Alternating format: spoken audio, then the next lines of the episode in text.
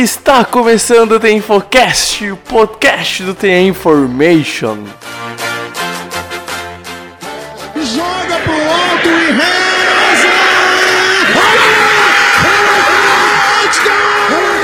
Oh my God! Davis is going to run it all the way back! Auburn's going to win the football game!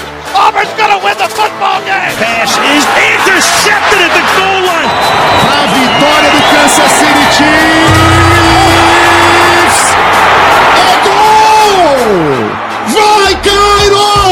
Vikings!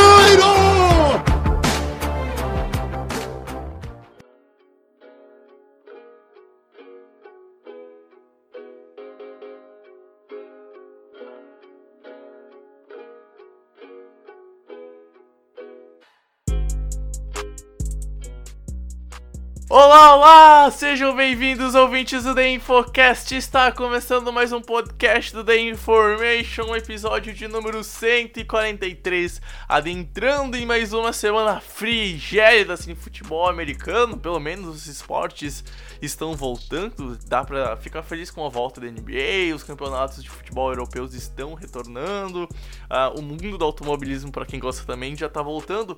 Mas enquanto a NFL não volta a gente vem aqui conversar um pouco sobre ela e matar a saudade da liga, né, Japa? Mas antes, tudo tranquilo, velho? Fala aí, Bregs, fala aí, ouvinte do Infocast. Tudo tranquilo por aqui, cara. Como você falou, né, os esportes vão aos poucos voltando, já, dá, já mata um pouco daquela saudade que a gente tá de esporte em geral. Essa pandemia ferrou tudo, né? Agora, nesse próximo mês, vai voltar a Premier League, vai voltar a NBA. Então a expectativa mais alta e quem sabe em setembro a gente já possa ter NFL, né? Porque se demorar muito vai ser foda. É, cara, é exatamente isso. Bom, eu espero que dê pra voltar pelo menos em público. Eu já vou ficar feliz com, com jogos. Mas a questão é, a gente sabe como jogadores gostam de receber, com jogar com torcida e tal, e, e querendo ou não, faz a, a, a, graça da diferença, né? E não só com a gente, né? Também vamos apresentar o nosso terceiro participante, Eberson Júnior. Obviamente todo mundo aqui já deve conhecer a, a voz de radialista que o Eberson tem. E no mais, velho, tudo tranquilo? Tudo tranquilo, Bregs, Japa, comunidade da NFL no Brasil. Gostaria de dizer que a NFL me ensinou a esperar. Então, eu tô sobrevivendo porque a Verdade. gente treina, né, de fevereiro a setembro todo ano. Mas eu gostaria de dizer que o futebol não voltou. Que o futebol só volta quando voltar o campeonato brasileiro e os estaduais. Que o futebol europeu não é futebol. Me vejo obrigado a concordar e eu me vejo mais obrigado a falar que eu tenho saudade de ver jogador aqui no Rio Grande do Sul fugindo de quero-quero. E jornalista também, vai por mim. Não é legal ver um quero-quero na beira de um campo. Experiência própria. O que importa é, é que o Eberson fala bem. Eu quero trazer um ponto aqui. Eu não sei vocês, mas eu acho o fã de futebol muito mal acostumado. Que reclama que fica um mês sem o, o esporte que ama. A gente Não. fica sete fucking meses todo santo ano sem futebol americano, cara. Tá louco. sabe- eu fico pistola com isso. Sabe qual é a parada? Como fã do futebol é mimado, fã de futebol brasileiro é mimado, porque tem futebol o ano inteiro. A única época do ano que não tem futebol são, sei lá, os últimos 15 dias do ano. Depois, em janeiro, já começa a copinha e tem jogo todo dia, nego assiste jogo todo dia e continua reclamando, cara. Sim, cara, tá louco. Tipo, eu não consigo aceitar isso, tá ligado? Eu me mato, eu me mato pra ver futebol americano. Tipo assim, domingo é o dia que eu não saio do sofá pra ver futebol americano. Aí fico sete meses sem. E vou te falar, cara, a- parece que a cada ano que passa a off-season fica pior, velho, tá louco. Mas não, não vou mentir, eu senti falta de esportes esse, esse período. Senti, mas eu já tava acostumado, velho, tá louco? Porque, tipo assim, não sei, eu gosto de futebol, acompanho, etc e tal, mas não é que nem NFL, né? Então, sei lá, pelo menos eu, eu já fico mais. Assim, ah, velho, tá tranquilo. Tanto que não sou tão fã do, do, do Brasileirão. Vou, não vou mentir, não assisto tanto. É mais os jogos do meu time. E assim, alguma coisa de, de Copa do Brasil, quando começa a chegar a fase finais e tal, que eu prefiro Libertadores também, mas assim, eu, eu- sei lá, eu não sou muito fã de pontos corridos, não. Tanto que eu prefiro o sistema da, da, da NFL, que chega um mata-mata. Eu sou muito fã do mata-mata. No caso da Liga, bom, é só um, um jogo Mas então, gente, o nosso episódio de hoje vai conversar com você um pouquinho sobre nomes que marcaram nós três e que provavelmente devem ter marcado a vocês que estão ouvindo o podcast. Hoje a gente vai fazer as posições de ataque, num próximo episódio a gente vai fazer as posições de defesa, tá? E antes a gente começar a listar os nossos jogadores, eu vou pro bloco de recados e na volta então nós três vamos conversar um pouquinho sobre os nomes que marcaram a gente por posição ofensiva no mundo da NFL e do futebol americano. Bom, gente, passando aqui só para falar que o nosso site é o theinformation.com.br. Lá então tem todo o conteúdo que a gente produz, tem os textos, os vídeos, os podcasts estão tudo lá. Também tem o os links das nossas redes sociais. O nosso perfil no Twitter é o InformationNFL, no Instagram The e no YouTube The Infocast, The. Pesquisando isso, você acha a gente sem nenhuma dificuldade. E agora a gente está voltando a utilizar mais o YouTube, postar vídeos lá, enfim, de fato começar a usar a plataforma. Também lembrando que a gente tem o InfoClub, que é um plano para ter mais conteúdo de futebol americano na sua vida. E lá então a gente vai ter mais textos, pode ter até mais vídeos, é uma ideia que a gente está trabalhando. Uh, e também a gente tem o apoio-se do Information, que caso você goste do que a gente faz nas redes sociais e quer apoiar o nosso trampo, o nosso trabalho, se torne um dos nossos patrões pelo Apoia-se, invista na gente, você que gosta do nosso conteúdo, é importante fazer esse investimento e também Vamos falar do canal do Eberson no YouTube. Eu vou deixar linkado ele que tem um excelentíssimo canal, faz um conteúdo de altíssima qualidade. Eu vou deixar o link do canal dele lá no post do podcast. Vão lá, confiro.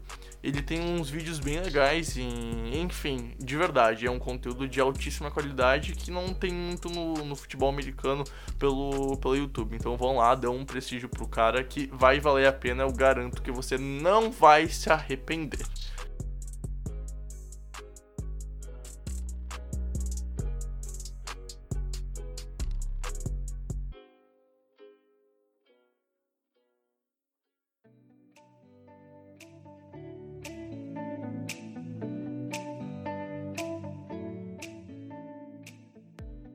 Bom, gente, vamos então começar a conversar um pouco sobre os nomes que marcaram a gente por posição, né?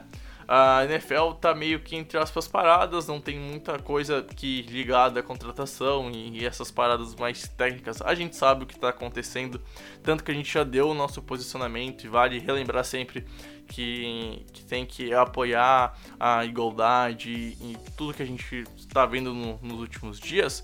Mas o, a gente vem fazer uma pauta então mais fria, mais ligada de fato a, ao jogo dentro de campo, que é o que a gente tem saudade, né, Japa? Então, para começar a nossa lista, que vai ser dividida em QB, running back, wide receiver, tight end, um tackle, um guard e um center. Uh, Pedro, abre a lista com o teu quarterback.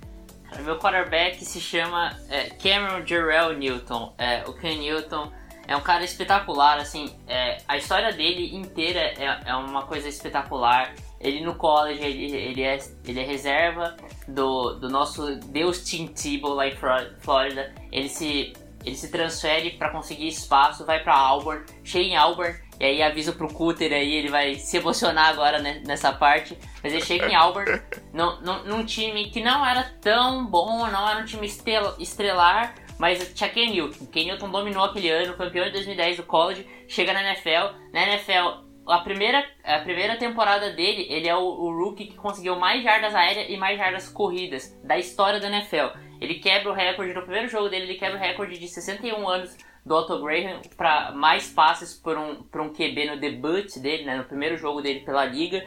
E assim, é um absurdo, né? O Ken Newton faz toda essa, essa, essa carreira dele é espetacular. Tirando os dois últimos anos, que foram os anos que assim, o, físico pesou, o Ken Newton é um jogador espetacular, o Ken Newton é um jogador que assim, trazia entretenimento de uma forma é, impressionante. Era o cara que podia fazer de tudo. É, para mim, é, ele é a maior imagem pra mim que eu tenho de um QB playmaker na história da NFL, por isso Ken Newton é meu QB aqui. Então, uh, quem me conhece pessoalmente sabe que essa escolha foi muito fácil. Porque, não porque eu sou torcedor do São Francisco 49ers, eu sou torcedor do São Francisco 49ers por conta deste homem, que é Colin Kaepernick. O primeiro jogo que eu vi foi o, os playoffs, em que o Kaepernick dominou a defesa do Green Bay Packers, então isso ficou marcado para mim muito fortemente. E como eu sou gremista, eu tenho uma grande dificuldade em torcer para times vermelhos, sabe? E eu não queria torcer pro. Eu não tava vendo o jogo assim para aprender e eu não queria torcer pro Niners. Mas, to... Mas eu sabia que quarterback era a posição mais importante. E quando eu vi um quarterback negro jogando, e jogando tão bem, eu comecei a, a, a sentir que eu fazia parte daquele momento, comecei a, a, Então eu criei uma admiração por ele, uh, pelo que ele jogava, que ele teve uma temporada incrível aquele ano uh, e nos anos seguintes, os, os outros dois, pelo menos. É, eu criei uma admiração por ele como pessoa. E aí, quando teve os protestos, agora eu tava vendo as notícias, protestos no mundo todo, e as pessoas estavam ajoelhando, um joelho no chão, o punho para cima, em homenagem à vida do George Floyd. Então, tudo isso que tem acontecido tem mostrado a figura dele uh, como, como ser humano, como, como que ele representa, sabe? Então é muito difícil eu, eu escolher outro quarterback porque eu vi outros quarterbacks muito melhores do que ele nesses últimos anos. Mas por causa do Colin Kaepernick eu me apaixonei por futebol americano. Por causa do Colin Kaepernick eu, eu quis jogar e por isso joguei futebol americano, que foi algo que me que aprofundou minha relação com o esporte. E por causa do Colin Kaepernick, eu mudei muito das minhas visões de mundo e de como me posicionar. Então, durante toda a minha carreira, eu ajoelhei durante o ano do Rio Grande do Sul. Então, é um cara que, que moldou muito mais da minha vida do que somente o esporte. Bom, gente, o meu quarterback é o excelentíssimo Tom Brady. Eu já falei isso na época que a gente fez o podcast dos maiores jogadores da liga, quando a gente recebeu o, o Lucas lá do Saída Falsa, aliás, grande abraço, Lucas, o pessoal do Saída Falsa, outro site muito bom sobre futebol americano aqui no Brasil. E naquele episódio eu comentei que se não fosse o Tom Brady, provavelmente eu nunca teria me apaixonado e me fissurado por futebol americano da forma que eu sou hoje. Uh, Tom Brady com aqueles passes surreais que encantavam uma pessoa que não sabia como é que funcionava o esporte e que me fazia ir à loucura e aos berros que continuou e continua até hoje, né? Uh, esse ano não teremos Tom Brady em New England, né? Não escondo o time que eu torço. Mas ainda assim me fez amar o futebol uh, americano e a sentir o que eu sentia pelos Patriots com o passar do tempo com outros times não do sentido de torcer, mas do tipo de vibrar e ficar louco e sair berrando pela casa com um touchdown inacreditável ou uma interceptação para selar a vitória no, no two-man warning, num jogo apertado de uma posse. Então, é um jogador que me marcou muito na questão de amar o esporte. E aí, obviamente, vem toda a, a questão de ser o maior da história para algumas pessoas, de ter tantos anéis, de fazer o New England Patriots ser campeão tantas e tantas vezes, mas é, é muito bom e relembrar o tempo que era com 2014 eu descobrindo o esporte e meio que também descobrindo o, o, a minha paixão pelos Patriots. E, cara, assim, muito por conta do, do Tom Brady. O meu primeiro contato com futebol americano para eu falar, cara, eu tenho que começar a acompanhar isso, foi com o Andrew Luck, que é o, talvez os, o terceiro QB que mais me marcou na, na NFL. Mas depois que eu tive esse contato com o Luck, eu fui descobrir o Brady e aí acabei descobrindo os Patriots e uma coisa leva a outra e cá estamos agora em 2020 com um site também muito por conta do que o, o senhor Thomas Edward Jr. fez com os Patriots e principalmente no ano de 2014 para que me marcou bastante. Passando então agora para o running back, a gente repete a ordem: Pedro, depois Eberson e depois eu. Vai lá, Japa. Cara, meu running back aqui é um cara que me marcou muito porque eu acho, é, por dois quesitos, pelo quão espetacular ele era correndo com a bola, fator big plays. E, e por um, um, um, episódio que acaba decepcionando muitos torcedores, é o LeSean McCoy, Shady McCoy. É, pra mim é um dos melhores running backs da última década, com certeza. E assim, foi a década que eu mais acompanhei. Eu peguei um pouquinho do final da primeira década do século, mas eu acompanhei mais essa última década na NFL. E o McCoy foi espetacular. E assim, é, eu lembro exatamente quando ele foi trocado pelo Philadelphia Eagles. Todo mundo ficou sem entender. Porque ele era, era um dos grandes caras do Philadelphia Eagles, era um running back espetacular. E, e eu acho que assim, é, ele se colocou como um dos melhores running backs da, da NFL por, por, questão de 9 anos, 8, 9 anos, como, sempre no, no, mais alto nível. Primeiro no Philadelphia Eagles, depois no Buffalo Bills, agora tá na, na, na descendente da carreira, mas cara, a consistência absurda e sempre como o running back principal da equipe, sempre correspondendo. Por isso, assim, o Shade McCoy é com certeza meu, meu running back mais marcante na NFL. O meu running back, ele é um pouco de complexo de Estocolmo, porque ele é o running back do Seattle Seahawks quem não sabe, eu ensinei a minha família a assistir futebol americano. Foi um dos motivos de eu ter querido criar um canal, porque eu vi que eu tinha uma didática boa para isso. Só que eles começaram a torcer pro Seattle pra fazer troça do meu esforço, né? Então eu vi muitos jogos do Seattle na presença dos meus familiares, do meu pai e do meu irmão.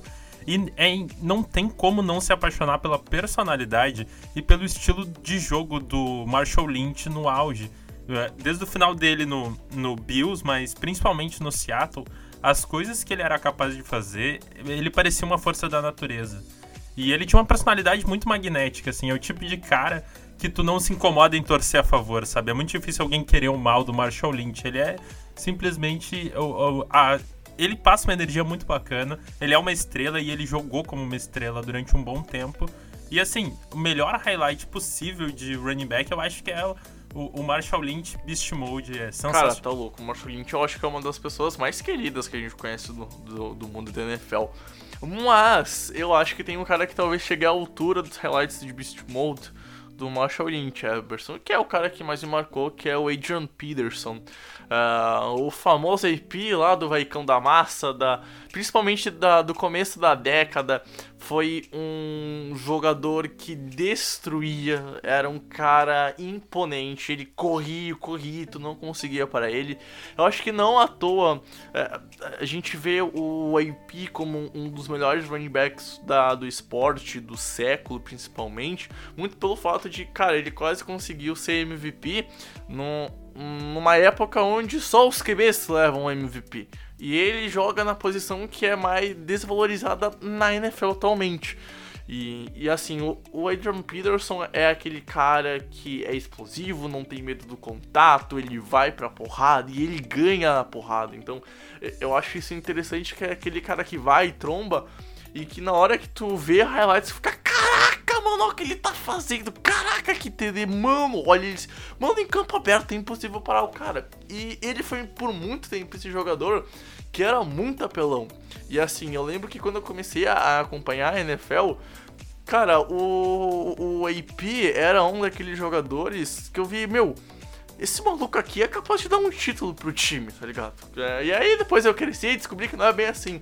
Mas, assim, o Adrian Peterson é um cara que me marcou muito na posição de, de running back, assim como o Marshall Lynch. Foi até difícil chegar e pensar, tipo, em qual nome pôr.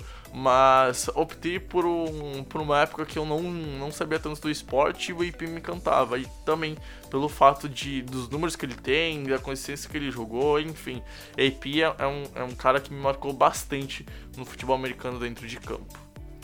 Bom, Pedro, vamos agora para a posição de wide receiver. A, a, ordem é a mesma: Pedro, Japa e depois eu. Cara, é, então, uh, o, o Everson falou que ele. A, uh, o QB dele era o Colin Kaepernick, porque ele já chegou na NFL sabendo que o quarterback era a posição mais importante e o Kaepernick foi espetacular quando, uh, no, no, primeiro jogo que ele viu. Pra mim foi diferente. Pra mim, eu não tinha nenhuma bagagem quando eu comecei a assistir futebol americano. Eu era uma criança, eu tinha 11, 12 anos e comecei a assistir futebol americano só porque eu, eu, gostava do joguinho de videogame. E para mim o melhor jogador era o wide receiver, porque era o cara que fazia o touchdown para mim. E para mim era como se fosse o atacante do futebol normal, que é o cara que faz o gol. Então o mais importante era o wide receiver. E, e falando nisso, é, assim, eu comecei a assistir lá na, em 2007, 2008 a NFL. E o, o, o wide receiver dominante ali era o Randy Moss, cara. O Randy Moss com aquela conexão com o Tom Brady era espetacular. Segundo maior é, wide receiver da história. Talvez se ele tivesse um pouco mais de disciplina, talvez ele estivesse num patamar quase próximo do Jerry Rice. Mas em questão de talento é um absurdo para mim. É, em questão de talento, ele e o Jerry Rice estão na mesma prateleira. O Randy Moss era espetacular. No auge, ninguém conseguia marcar ele. Eu acho que assim, teve dois, duas temporadas na carreira toda dele que algumas pessoas conseguiam marcar ele. Fora, cara, ninguém conseguia marcar o Randy Moss. É, você tinha certeza que pelo menos umas 80 yards ele fazia quase todo o jogo. Então, é, Randy Moss é um cara extremamente marcante. É o cara que me fez me apaixonar pelo futebol americano, pela NFL. Então foi escolha muito fácil aqui. Eu evitei escolher o AP de running back por causa da, das questões de fora de campo, né? Mas eu não vou conseguir fazer isso aqui na posição de wide receiver.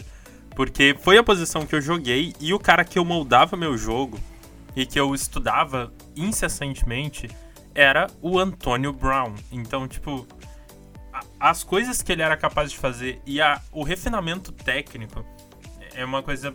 É, é brilhante. Ele era brilhante e provavelmente ainda seria, porque ele uma teve uma consistência extraordinária durante toda a carreira dele. Então é um cara que jo jogou num nível estupendo.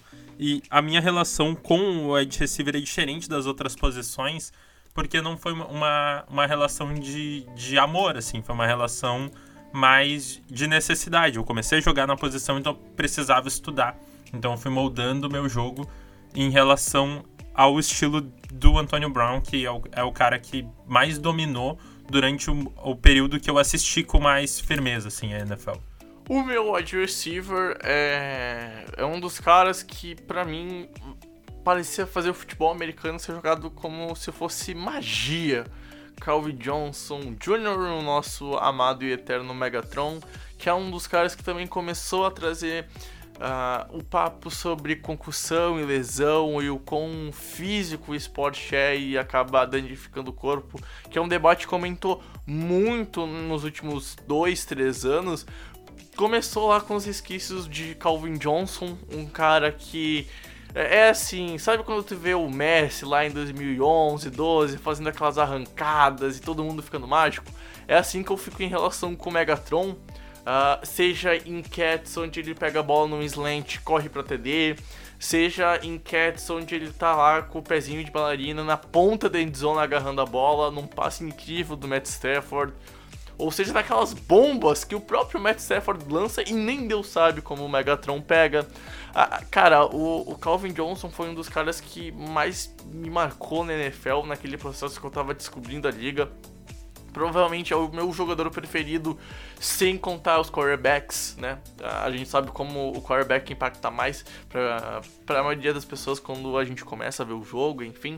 Mas o Calvin Johnson, tirando o QB, era aquele cara que eu parava para ver e dava gosto de ver o cara jogar, tá ligado? Dava gosto de ver o que ele fazia.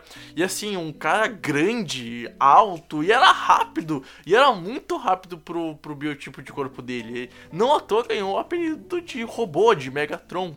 E aliás, tem uma abertura do Sunday Night onde brilhantemente a NBC bota o Megatron uh, lá andando no túnel do pro campo e faz daí no CG como se máquinas montassem o, o, Megatron. Eu acho que isso exemplifica muito o que o cara é. O cara era o, o robô, para mim ele era o robô do esporte, sabe? Pena que as lesões atrapalharam o físico dele. Pena que ele não conseguiu ficar por mais tempo na NFL. Ele teve uma carreira muito curta, com muitas lesões, concussão. E quando ele se aposentou, ele falou que o físico não aguentava mais. E depois a gente começou a ver jogadores fazerem isso. A gente viu o Rob Gronkowski num, num passado mais recente, só que se desaposentando. A gente viu essa intertemporada o Click fazendo isso. E o Megatron fez isso lá no meio da década, lá para 2016, se eu não me engano. E, enfim, foi um dos caras que mais me marcou. E pegando o gancho do Rob Gronkowski, vamos passar para a posição de Tyrant, Pedro Matsunaga. Comece com o Tyrant que mais marcou a sua vida. É, eu sei qual é a escolha do Bregs e por isso eu não vou falar a, a escolha dele. É, eu vou falar. Te amo, obrigado. eu vou falar de outro cara que para mim é muito marcante, que é o famoso Tonhão Portão. Antonio Gates. Uh, muita gente acha que o Philip Rivers é a cara desse San Diego Chargers que era espetacular. E San Diego Chargers mesmo, pra mim é San Diego Chargers, vai morrer San Diego Chargers. É, Los Angeles Chargers é um delírio coletivo. Mas é, é, um cara que assim é marcante, é, pra mim é a cara da franquia. Muita gente acha que é o Philip Rivers, pra mim é o Antônio, é, o Antônio Gates. O Antônio Gates é a cara desse, desse San Diego Chargers que era espetacular e não conseguiu ganhar. É um dos melhores Tyrants é, desse século, com certeza. É, disputa para mim como nomes como Tony Gonçalves e, e, e Rob Gronkowski e, e, alguns outros que a gente pode colocar também na lista. Sempre muito bom recebedor, um recebedor espetacular. É, e assim, eu tenho um carinho especial pela cidade de San Diego. É, já morei lá e, e tenho um carinho legal pelo, pelos Chargers. Acho que todo mundo simpatiza um pouco com os Chargers, é, além dos rivais de divisão. Então, o Anthony Gates, para mim, como é a cara desse time, é um time que eu tenho muito carinho. Além de ter sido um jogador espetacular, enquanto eu assisti a NFL, é com certeza a minha escolha aqui. Primeiramente, eu gostaria de dizer pro, pro Japa tomar cuidado, que ele não pode sair falando assim que vai ser para sempre San Diego. Os torcedores do Los Angeles Chargers vão depredar a sua casa. é, então, a meia dúzia dos torcedores dos Los Angeles Chargers. Não no Brasil, no Brasil é uma comunidade bem bonita, bem bacana, só que não tem ninguém em Los Angeles que se importe. E eu não culpo, tem bem mais coisa em Los Angeles para fazer. Inclusive os Los Angeles Rams, que é o time da cidade, então, né? O... É, é. Mas o meu Tyrande, eu tô par... O que eu mais gostei de ver provavelmente foi o Gronk, mais por uma questão de, de ranço, né, do New England Patriots. Eu sempre admirei muito o Gronk, mas eu, eu tinha o um carinho mesmo pelo Vernon Davis, né, o, o cara que nunca fez muita questão de jogar, na real. Ele não tinha a melhor das éticas profissionais, mas ele os lances que ele fazia me marcavam muito e era aquele time muito forte de São Francisco. Foi o, o cara que me me apresentou a posição de Tyrande, né? Que para mim era linha ofensiva e recebedor. E, e, aquele cara era mais ou menos.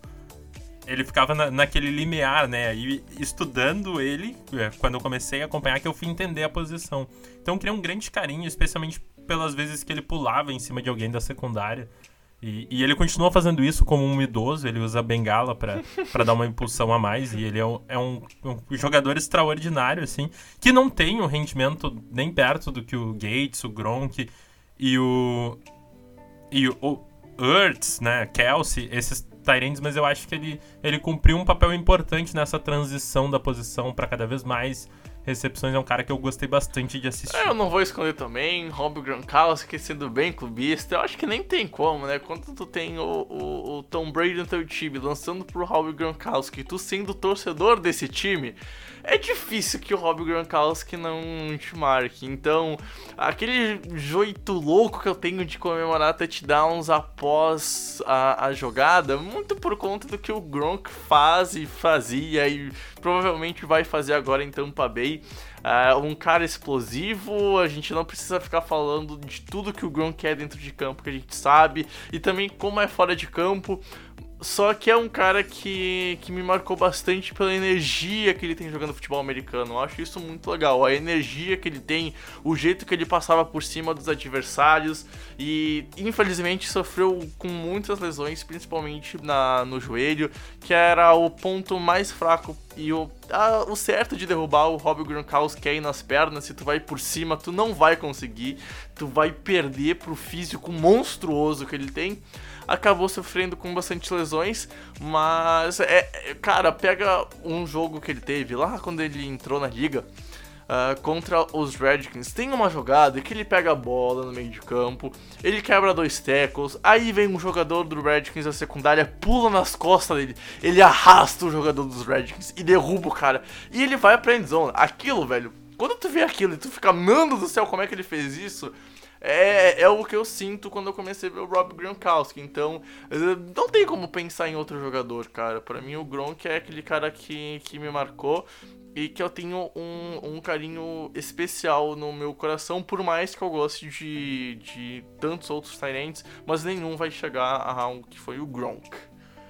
Passando então agora para a linha ofensiva, só, só, vale lembrar que é um tackle e um guard, tá? Não precisa citar os dois uh, por posição, no caso seria o left e o right tackle, assim como o guard, né?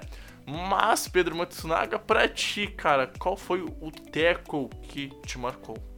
Cara, a gente sabe que a posição de tackle, ela não é. A posição de linha ofensiva em geral, como você adiantou no começo, né, Breg, do nosso podcast, não é uma posição que a gente presta tanta atenção, que a gente lembra tanto. E, e assim, é, minha linha ofensiva também não. É, tem três caras que me marcaram bastante, mas são caras que assim, é, são conhecidos por todos. Mas é, eu acho que o meu teco é de um cara que marca uma das melhores linhas é, linhas ofensivas da história da NFL, que é aquela linha ofensiva dos Cowboys de alguns anos atrás. É, e, e, ele é o Tyron Smith. É, o Tyron Smith é um dos poucos caras que ficou conhecido realmente no nome da galera, mesmo a galera que não conhecia tanto futebol americano, que acompanha, mas já tinha ouvido falar do Tyron Smith uma vez ou outra porque era o grande astro dessa linha ofensiva espetacular. E, e assim, é, eu acho que a gente viu poucas linhas ofensivas espetaculares. A dos Steelers agora dos últimos anos também tem sido uma, mas eu tenho tanto destaque quanto aquela dos Cowboys. E para mim, é, é, ele é a principal face de uma linha ofensiva estrelar, estrelar que era aquela dos Cowboys, uma das melhores da história. Então, para mim, é, é, o cara daqui do Teco, muito mais pela representatividade da unidade do que só como jogador, simplesmente. Então, é, eu sempre começo dando uma, uma explicação. Eu amo, por exemplo, falando de linha ofensiva, uh, o Quentin Nelson, tá? Só que eu tô fazendo. Eu fiz uma política de não pegar caras que ainda não alcançaram seu auge. Tipo, por isso que eu não escolhi o George Kittle, que é meu Tyrant favorito. Então, pegando caras que já passaram seu auge, já se aposentaram, não tem como não escolher. E eu tô tentando não ser clubista, porque desde que eu comecei a assistir futebol americano, o Niners só tem me trazido decepção, tristeza, sofrimento. Então eles não merecem esse clubismo que, que o Bregs tem com o Patriots. O Patriots merece clubismo. O Niners não merece, não nessa década que eu assisti, essas últimas.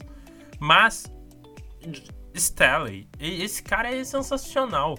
Como da mesma coisa que eu falei do, do Marshall Lynch, é um cara que não tem como tu não gostar dele. Ele se tornou também, nem o Japa falava, alguém conhecido do, do público mainstream de futebol americano, porque ele tinha uma representatividade no time. Ele era o líder do time, ele foi a peça que sobrou da transição do time muito bom do Harbaugh pro péssimo time do Niners dos últimos anos e dessa reconstrução de agora. Então ele é essa peça muito importante na construção do time e na identidade da, da franquia. Então um cara sensacional e que, que eu sou apaixonado e que eu já estou sentindo falta. Já que ele se aposentou agora depois do É, draft. cara, eu vou na mesma linha de, de, de jogador que representa a, a, unidade e por muito tempo representou o próprio time. Cara, o Joey Thomas é talvez um dos jogadores que tenham. estejam assim no top 5 de, de ética profissional na NFL. E com um jogo no mais alto nível, e, cara, assim, não é para mim absurdo botar o Joey Thomas como o melhor jogador dos Browns do século e talvez o melhor left tackle do século. Porque, cara, em muito tempo o, o Joey Thomas foi o único resquício de habilidade, de talento lá em, em Cleveland. Enquanto todo time fedia AM e de cima a baixo, da esquerda pra direita. Cara, o único que tava lá fazendo seu papel é o Joey Thomas. Uh, o, o, cara é, é um dos maiores na posição, na minha sincera opinião. Ele é um dos jogadores mais consistentes, da minha opinião, também na história da NFL. O cara produzia bem todo o santo jogo. Era uma rocha naquela OL. E assim, se tinha um ponto que tu sabia que não ia vir pressão, era quando o, o ponto que o Joey Thomas estava lá, protegendo geralmente o lado cego do, do quarterback. É, é, Cara, é aquele maluco que tu olha, tu tem carinho, tu pensa, meu, esse cara merecia estar num outro time, um time que jogasse playoffs, que ganhasse Super Bowl. É, é aquele cara que merece e merecia ter um anel. Não aconteceu, mas numa, numa história que eu também considero bem parecida com a do Calvin Johnson, que eu escrevi no meu texto, é aquele cara que entra na história e quis o destino que ele sofresse com um time que nunca estivesse ao seu nível. E mesmo indo parecendo e sendo ruim, ao mesmo tempo é um jeito belo, tá ligado? É, é uma coisa bonita de se ver a relação que ele tinha com a cidade de Cleveland e com o time, ele nunca escondeu seu amor.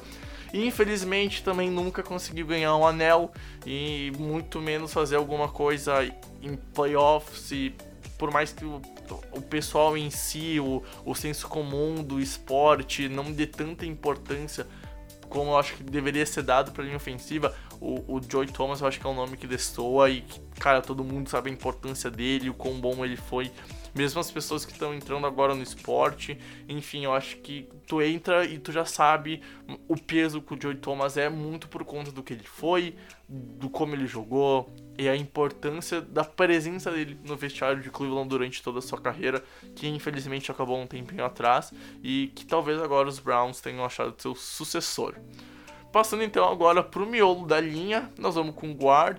Pedro, pode falar o seu guard preferido que marcou sua vida? Você falou bem, Brexit, desses dois jogadores muito talentosos que deram o azar de estar num time fraco, né? O, o, o Megatron e o, e o Joe Thomas eram caras que tinham um nível muito alto e estavam num time fraco e por esse azar não ganharam nada. Eu vou falar aqui como guarda um cara que levou esse azar para outro nível, porque ele tava num time muito bom sempre quando ele participou. Ele para mim é um dos melhores guards desse século é, e para mim tá no, no time titular do, de, de, de, de ataque da NFL nesse século. E ele tem um azar impressionante. É o Logan Mankins, é, o guard dos Patriots, um guard que participou do time, daquele time espetacular dos Patriots que não ganhou título. Ele, ele chegou nos Patriots na temporada seguinte ao último título da, da, dos primeiros três e saiu em 2013. Ou seja, um ano antes do, do, do, primeiro título desses últimos três. Ou seja, ele jogou no mais alto nível, numa das melhores equipes da NFL naquele, na, naquela época. Aquela equipe que perdeu do, do, no Super Bowl para os Giants duas vezes que perdeu para os Ravens em playoffs duas vezes, que perdeu para os Jets do Mark Sanchez nos playoffs e que, e que sofreu na mão do Peyton Manning com o Denver Broncos. Então, assim, é, é o cara que jogou no, no, melhor time da NFL na época e não foi campeão, cara. Eu acho impressionante o Logan Mankins não ter sido campeão, porque ele jogou nos melhores times da, da, da liga por muitos anos, num, num nível absurdo ele também. Ele acaba chegando um ano depois do, do, do, do título e, e, saindo um ano antes. Então, é, cara, esse cara levou o azar para outro nível e talvez ele fosse um pouco mais conhecido se ele não desse tanto azar assim. É, como eu falei, né, o, meu guard, ele é um bebê ainda, então eu escolhi e, e acho fazer justiça também ao recém-aposentado Marshall Yanda, que é um cara também que que ele, jogou de, de teco, mas principalmente de, de guarda, é um cara que eu gosto muito, de um time que eu aprendi a amar, que é o Baltimore Ravens. A torcida do Ravens viu que eu abracei, eu entrei mesmo na, na, na bandwagon, mas não é por mérito do Baltimore Ravens, porque eu deveria odiar o Baltimore Ravens, porque me deram a experiência mais traumática da minha vida esportiva, né? Tirando o Grêmio, né? Que o Grêmio é uma Ai, meu coração chora. Mas naqueles. Não, não, e isso foi o Boca. O Boca, o que o Boca fez com a minha infância, ali eu virei adulto. Eu virei um adulto com 9 anos eu, por causa eu do Boca. tinha 7 nessa época, cara. Ó, dia. vou te falar que eu juro por Deus. Eu, eu lembro quando chegou ao chegou o intervalo do segundo jogo da final da Libertadores, eu peguei, meu, quer saber? Eu vou dormir, porque eu não conseguia ver aquilo. Aquele dia me marcou e eu só fui superar de fato quando o Grêmio foi campeão da Copa do Brasil e depois ganhou a Libertadores, foi pro final de Mundial. Mas eu vou te falar, era sofrido demais ser gremista naquela época, cara. Nossa senhora. Ah. E o, o, o Marshall Yanda como OL daquele Baltimore Ravens é praticamente o que o Riquelme foi na minha infância, entendeu? Ele, é, ele foi sensacional e ele, ele conseguiu o, o Super Bowl, né? Então é, é um cara. É um cara que eu gosto muito, se aposentou agora, vai fazer falta ao time de Baltimore e é uma das rochas de, dessa. Foi uma das rochas dessa franquia. E eu quero ver como é que vai ficar o L sem ele. Espero que tudo bem, que Deus está protegendo o, o senhor Lamar Jackson, porque eu rezo por ele todas as noites. Mas, mas Marshall Yanda fará falta ao Baltimore e à liga, porque ele é um estupendo jogador. O meu guard, eu não vou mentir, eu vou com, com o Quentin Nelson. Eu não consigo não amar Quentin Nelson. É, é um jogador para mim que deveria ter sido o, o Rook ofensivo de 2018. É um cara que destruiu jogando. Eu amo demais o Quentin Nelson. Eu acho que é um dos jogadores mais dominantes da NFL. é, quando tu para pra ver o- o- os lances dele, o tape dele, meu, tu fica embasbacado, cara. O, o cara domina o maluco que tá na frente dele sem dó nem piedade. Domina, empurra, joga pra baixo e vai pro próximo. E segue abrindo caminho pro jogo terrestre, protegendo pro- o, o QB. Cara, de uma forma assim que é bonito. Tu, cara, o Quinton Nelson é aquele cara que vai pegar e vai fazer as pessoas amarem a linha ofensiva muito por conta do que ele é, na minha opinião. E por mais que ele tenha só dois anos na liga, de boa, velho, eu não consigo imaginar um Quentin Nelson saudável não sendo o Hall da Fama. E aí eu sei que é uma coisa que, tipo, não é uma opinião muito embasada e tal, vai mais pro que eu sinto pelo cara. Mas, cara, sinceramente, olha pro Quentin Nelson, velho. É, é um carinho especial que eu tenho, do tipo, cara, eu queria esse cara no meu time. Se eu pudesse, eu abraçava o Quentin Nelson eu não largava nunca mais. E é o único cara da minha lista que eu pus aqui que é um jogador que eu vi entrar na NFL já trabalhando com o site. É um cara que eu vi o tape dele e eu vi esse cara sair da NCAA e ir pra, pra NFL. Eu vi essa transição e o jogo dele só aumentou. Ele chegou no primeiro ano, parecia que era veterano, que tava há 8 anos na liga, 8 anos no auge. É um cara que só evolui. Então, assim, é- meu, é aquele jogador que, que vai marcar a geração dele. E, assim, sinceramente, eu acho que esse, Pra mim, como o Joey Thomas é o cara que marcou a geração dele na posição que ele jogou, o Canton Nelson é o cara que pra mim pode marcar a unidade de linha ofensiva na geração dele, porque a- a- o cara é um absurdo, sério, o cara é um absurdo. Eu acho que é um dos cinco jogadores mais dominantes da NFL, sinceramente. Então, eu não, eu não tenho como botar não botar o Quentin Nelson aqui, mesmo ele estando na liga em tão pouco tempo, ainda sob contrato de calor, porque o que, que ele faz pra mim, meu, mexe demais com o meu coraçãozinho, tá louco? É tipo ver a foto da Morena, não consigo aguentar não, cara. Eu vejo o Quentin Nelson, eu vou à loucura. e pra terminar então, a gente passa pra posição de center, Japa pode anunciar. Então, lembra o meu quarterback? É o Ken Newton. Eu acho que essa escolha tá muito relacionada à, à paixão que eu tenho pelo Ken Newton e pelo aquele Panthers dominado pelo Ken Newton. É, é o Ryan Kelly. É, cara, o Ryan Kelly foi um dos melhores centers da liga por uns 4 ou 5 anos ali no começo da, da última década. Ele foi fantástico. É, def- é, assim, não, eu acho que era unanimidade que ele era o melhor, era o melhor ou top 3 centers da liga por todos esses anos em que, eles, em, que os Panthers criaram esse time com, com o Ken Newton e aí foram até o Super Bowl. E, e assim, é, eu não sei o que poderia ser o Ryan Kelly se não fosse as lesões. É, quando ele estava no auge dele, jogando muito, começou as lesões. É, e eu acho engraçado que a história dele com o do Ken Newton, ela, elas são bem parecidas, que eles atingem, é, eu acho que o ápice da carreira dos dois foi aquela temporada de 2015, que eles vão pro Super Bowl, e aí em seguida começa uma pequena decadência é, devido a lesões. Então, é, eu, eu acho que assim, por, por ele ter feito parte desse Panthers, que eu achava espetacular, desse ataque maravilhoso dos Panthers, dominado pelo Ken Newton, e protegido e a OL dominada por Ryan Kelly. E, e os dois terem essa, essa mistura entre as histórias dele, eu acho que o Ryan Kelly é minha escolha simples aqui, fácil. É o cara que mais me marca. Se eu lembro de center, o primeiro nome que vem na minha cabeça é Ryan Kelly, então não tinha como ser diferente de, dele aqui. O meu, é, como voltando, né? Eu, tinha falado do Antonio Brown de wide receiver, então o ataque que eu vi muito foi os Steelers. Eu vi, tipo, todos os jogos do, dos Steelers em tape ou ao vivo, tipo, todos. Por, por questão de estudo e porque o, o hospício do ataque do BBB era sensacional. Eles, eles jogavam muito bem juntos, todos se odiando e, e odiando a todos. Tinham, tinha uma beleza na, naquele calça, como um vestiário do Corinthians na época do Luxemburgo. Então eu gostava muito de ver o Steelers e muito do que o Steelers era capaz de fazer e que o Le'Veon Bell era capaz de fazer vinha daquela linha ofensiva dominante dos Steelers. E o center é o Marquis Ponce e ele, tipo, eu tô com as estatísticas dele aqui. Ele foi cinco vezes ao Pro. Ele foi oito vezes pro Pro Bowl. Então é um cara. As suas três primeiras temporadas ele pegou Pro Bowl. Então é um cara que foi muito dominante, fez parte de uma unidade dominante e, e marcou a NFL sendo parte de um ataque que, que era imparável. Enquanto todos os membros do ataque estavam com uma sanidade mental razoável. Cara, o meu center é. É aquele nome que me vem a- logo na cabeça quando eu penso na posição, que é o Jason Kelsey.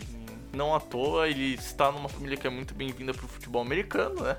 A família Kelsey, a gente sabe o que o irmão dele faz em Kansas City.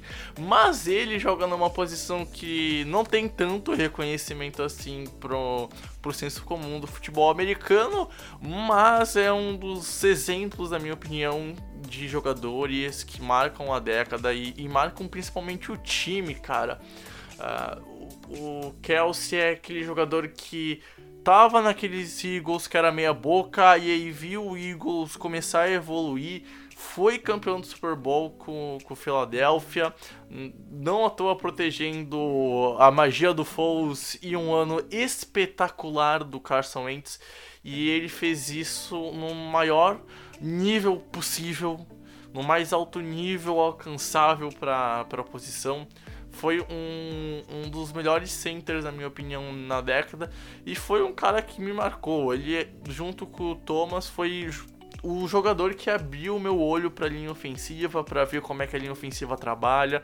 E jogar de center não é fácil, né? Center é o cérebro da linha é o QB da linha ofensiva, é o cara que vai ajustar os bloqueios, é um cara que não pode perder nada de leitura, porque se perder, provavelmente o QB vai entrar em sérios problemas. Então, assim, o- o Kelsey é um cara inteligentíssimo, é um cara que tem o, o jogo dele num grau altíssimo e sempre entregou fazendo um rendimento incrível. Então, assim, Pra mim, mesmo ele vencendo meu time num Super Bowl, eu não consigo não olhar pro Kelsey e sentir um carinho, um, um coração sendo aquecido quando eu vejo a imagem do, do Jason Kelsey.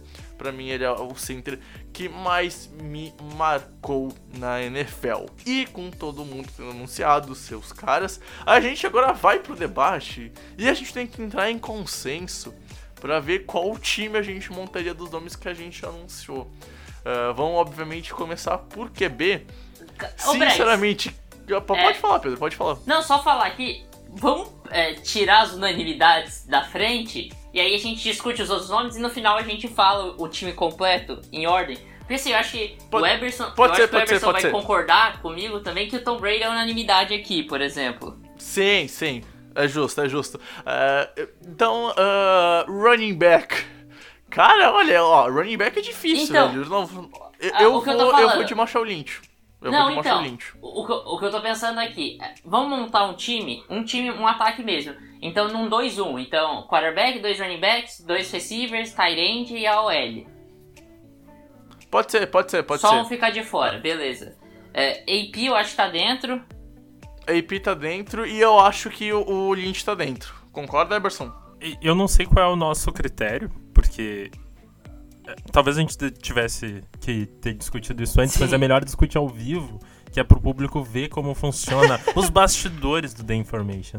Mas a gente tá escolhendo quais são os jogadores que a gente convidaria para um Não, eu não churrasco. convidaria o Porque Adrian Peterson grande parte churrasco. das minhas seleções foram baseadas na simpatia que eu tenho. É, e- esse que é o detalhe, esse que é o detalhe. A- é. a- eu não tenho simpatia nenhuma pelo AP. Ele é Não, o eu acho que sim. É, eu acho que agora, nesse final, pra gente montar o melhor time possível da nossa simpatia. Da, da nossa simpatia não, do, dos jogadores que a gente colocou aqui. Então, é questão de qualidade.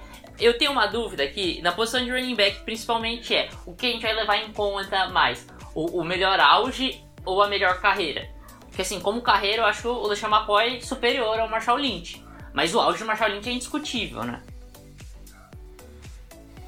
Ah, eu, eu acho que dá pra responder assim: se tu tivesse que voltar pro passado e escolher um cara no draft, quem vocês pegariam? Eu pegaria o McCoy. É, eu pegaria o McCoy também. Eu pegaria o McCoy. Tu pegaria quem, Eberson? Não, aí. M- McCoy. é, Ou o AP. Não, não. O AP é melhor. É, então, o AP a gente já colocou aqui, Emerson, porque assim, eu acho que. Pra... É, Tá, dois runs. do- dois runnings então. Ah, não, AP, EP e McCoy? AP e McCoy. Se bem que um anti punch com, com AP e Marshall Lynch É. não precisava passar nunca mais. Bom, ru- Mas AP e McCoy Vai, mais pode ser, sustentável, pode ser. melhor carreira. Ah, passando então pra Tyrande, eu acho que não tem o que discussão, né? Pô, né? Gronkowski feelings da vida.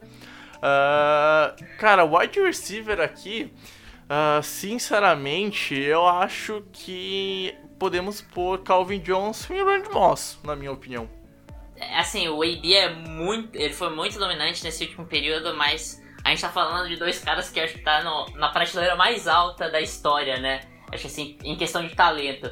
O, o, o, o Megatron não teve tanta produção é, comparado ao talento, porque ele se aposentou jovem, mas assim, em questão de talento, eu acho que pra mim os dois estão em outro nível, assim, apesar do AB ter sido absurdo né, na época dominante dele. Não, eu concordo. Eu fiz uma thread no, no meu Twitter, Eberson Futebol. Eu mudei minha arroba pra ficar mais, mais adulta.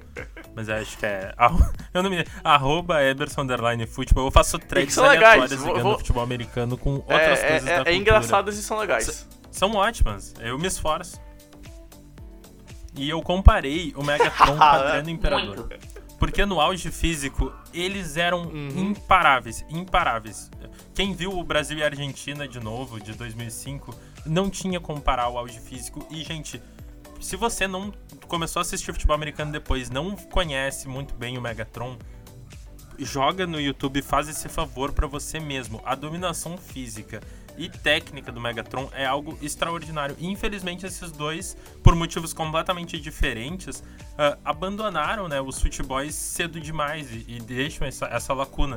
Mas o auge do, do Megatron é indiscutível. O auge do Megatron é. Se ele tivesse uh, mantido esse auge, ele, ele estaria nas prateleiras de, de Moss e, e Rice. Ninguém uhum. compara o Rice, né? Porque os é números é deles são. Eu acho que a diferença do Rice planeta. pra esses dois caras é assim: o Randy Moss ele teve uma carreira de 10 anos de pura dominância. Uh, o Calvin Johnson de 7 anos. O, o, o Rice ele ficou 20 anos na liga dominando. Essa é a diferença. A longevidade dele é um absurdo, né? Uhum, uhum, uhum. Bom, eu acho que fechou, hein? O segundo jogador que mais recebeu Pode ir, Eberson. Uma curiosidade, uh, acho que tu pode me corrigir, Bregs, que, que tu que é da religião do, do Tom Brady. Uhum. Mas se eu não me engano, Tom Brady é o único jogador a ter recebido passe na NFL depois dos 40 anos. e o Jerry Rice tem mais de mil, mil jardas uhum, recebidas. Uhum, uhum. Com mais de 40 uhum. anos, então é, é outro. É, é meu, é, é um absurdo, é um absurdo. Enfim. Passando então agora pra. pra Até pra com a unanimidade. Né, com...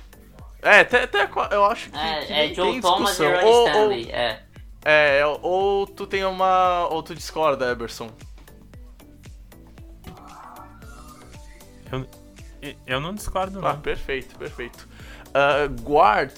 Guard. Aqui o bicho uh, pega. O Yanda é unanimidade, eu acho, pega. pra todo mundo, né? Oi, sim, o Yanda sim. Uh, mas, cara, de boa. Eu, eu não consigo decidir um segundo guard pro, pro time, de verdade. Eu não, eu não consigo. Eu não consigo decidir. Por mais que eu tenha mais carinho pelo Quentin Nelson. É, então, assim, eu acho. É, assim, se a gente for pensar, que nem você falou, se você voltasse no passado e, e pudesse escolher um no draft, tivesse os dois disponíveis, escolhesse um no draft, é, eu, eu acho que assim, eu ficaria muito indeciso, porque o Logan Mankins foi um cara muito mais constante. A gente não sabe qual vai ser a constante com o Nelson. Mas o Quentin Nelson, pra mim, é um cara mais talentoso. É um dos guards mais talentosos da história, assim. Principalmente vindo do draft. Eu acho que nunca veio um jogador de miolo de, de, de linha defensiva tão talentoso como o Quentin Nelson. É, e o, o, pro, e o Popa de Everson. Eu voto no Quentin Nelson porque o, no desempate, né? Eu acho bem, é bem questionável, né? Tem argumento pros dois, mas o desempate é que o Quentin Nelson comemora touchdown que não vale, simulando uma festa de fraternidade. Então, né? Eu não quero ele no meu time somente, eu quero ele na minha vida. Eu quero ser amigo do Quentin Exato, Nelson. exato! Isso é, é um fator importante. E, e, e, tipo assim, o, o, o, consenso de pôr o Nelson, não acho que a, questão vem do, de uma escolha de um jogador que tá na liga e que a gente não sabe o futuro, então é difícil meio que medir o que ele vai fazer e medir o que já foi feito, e, enfim, mas eu acho que um, um Nelson se não tiver nada que mude a carreira dele assim bruscamente, eu não consigo ver esse cara não produzindo por 10 anos, 12 anos, sendo que ele já fez isso há duas temporadas. Então, né, para mim eu acho que, que fecha bem com o Canton Nelson. E para fechar a posição de center, é, obviamente só tem um center por, por time, né? Amigo foi de esporte. É, Cara, vocês pensam em por quem? Porque, sinceramente, aqui qualquer um dos três que a gente elegeu vai estar muito bem representado o, o, o nosso ataque. Eu não sei quanto aos vocês, mas eu acho que o, o Kelsey tá num, num degrauzinho abaixo, acho que dos outros dois. Porque ele em momento nenhum foi dominante Sim. como a melhor center da, da liga, entendeu? Sim, sim, sim, sim. Concordo, concordo. Ah, olha, cara, eu, eu gosto muito do. do. do Ponce. Eu acho muito pelo fato do, de como a OL era muito boa tanto pro passe quanto pra corrida, sabe?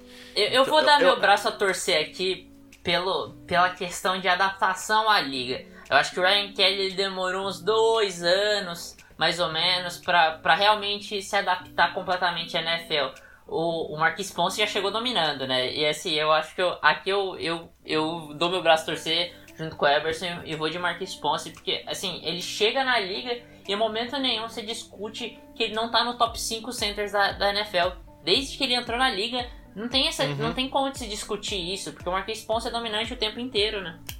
Uhum, uhum. É, é bem isso, é bem isso. Então a gente vai fechar ah, o nosso time com Tom Brady como QB, Rob Gronkowski como tight. Os nossos recebedores são o Megatron e o Randy Moss. Os nossos running backs são o LeSean McCoy e o Adrian Peterson. A nossa linha ofensiva é formada pelo right guard, o Joe Staley, o left guard, o, o Joey Thomas, mas vale, vale ressaltar que é, se quiser um pode inverter o outro, tá? Não tem nenhum problema isso, mas não é a prioridade aqui. O, o nosso time no meio da linha vai ter então como o como guard o nosso Quentin Nelson e o Marshall Yanda. E pra fechar o center, a gente tem o Marquis Ponce. Acho que ficou um baita. Eu acho que daria pra ter, talvez, um ataque campeão do Super Bowl se a gente pôr todo mundo aí no auge. Não, não quero falar nada, mas ia ser até fácil. Porra, isso- esse time Eu, aí. eu tô pra te dizer. Fala, fala. Eu tô pra dizer que com uma defesa. Tô pra dizer que com uma defesa de flag dá pra ganhar um, Assim, ó, dá pra ganhar jogos com esse assim, ataque. sem sacanagem, pega pô, o, a, a, a linha defensiva dos Seahawks de, eh, sem o, o Jadavion Clown, a secundária da- dos Bucks e, e, o, e, a- e o corpo de linebackers do Kansas City Chiefs como defesa. Esse time é campeão do Super Bowl ainda assim. Sim, sim, nossa. Meu, esse ataque, é tipo assim, cara, tu poderia de boa só correr ou só passar, que estaria muito bem representado, tá ligado? Então, nossa, sei lá, é, é legal imaginar esses jogadores jogando juntos, tá ligado? É- é- eu acho um exercício mental bem legal, tipo, só imaginar as possibilidades, tá ligado? Nossa senhora, ainda mais o domingo que não tem NFL quando a gente tá gravando. Ai, que triste. Ah, alguém de vocês dois tem algum um último destaque que queira dar antes de ir pro encerramento? É, eu só não coloquei o, o Blake Bortles como quarterback porque eu acho que ele é ao concurso. É só isso. Ah, cara, o, eu vou te dizer, eu vou, vou falar mais. O, o, o time dos Jaguars, eu acho que é o maior produtor de quarterbacks carismáticos da liga, cara. O, o, o Gardner Minshew tá indo pro mesmo caminho do Blake Bortles de ser um Isso- cara querido por toda a NFL. Isso porque o, o Jaguars revelou pro mundo um cara que é muito subestimado pelo carisma, que é Blaine Gabbert. É, exato, exato, exato. Pô, tá louco.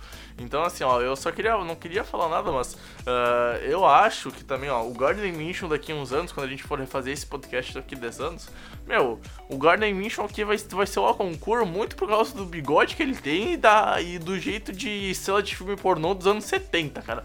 Meu, tá louco, é muito engraçado ver o Gardner Minshew. Fora que ele, eu gosto do Gardner Minshew, ele, ele tem espírito de vencedor. Só não pra ficar na zoeira, pra gente não falar bem do cara de verdade, cara, o Gardner Minshew tem espírito de vencedor e espero que ele consiga fazer uma boa temporada no próximo ano.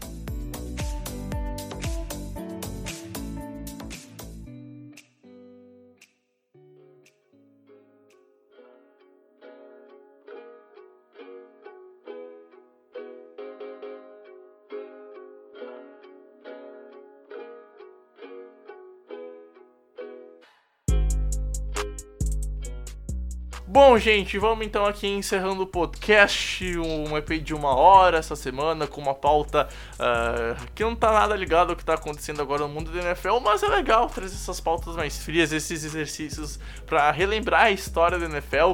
E para você que é novo no esporte, que não conhece algum desses jogadores que a gente falou, joga lá no YouTube, uh, highlights desses caras, que assim, ó, cara, tu vai, vai valer muito a pena e vai te ajudar a conhecer mais o futebol americano e entender esse esporte que a gente ama tanto e que a gente vive respirando o, futebol americano. Bom, Eberson, eu só tenho a agradecer a sua presença, a sua voz enveludada que fica mais bonita com o seu conteúdo Cara, muito obrigado por mais essa presença e até a próxima, Eberson. As ordens, até a próxima. Japa, mais uma vez, mais um episódio para o nosso número. Cara, muito obrigado e até a próxima semana, velho. Obrigado, Bregs. Obrigado, ouvinte aí que ficou aí com a gente mais essa semana, mais essa uma horinha aí na nossa semana, escutando a gente. É, semana que vem a gente traz mais, a gente traz a segunda parte né, desse episódio, né, Bregs? Que é, que é o time de defesa do, do, nosso coraçãozinho aqui.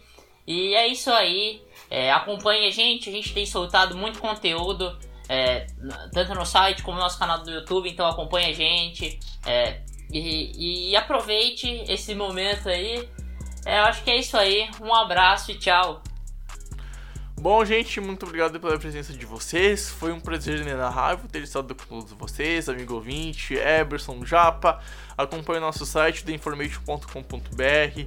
Se inscreva no canal do YouTube do Eberson. Vou deixar de novo o, o link lá no, no post do podcast. Enfim, a gente se encontra na próxima. Forte abraço, valeu e tchau, tchau!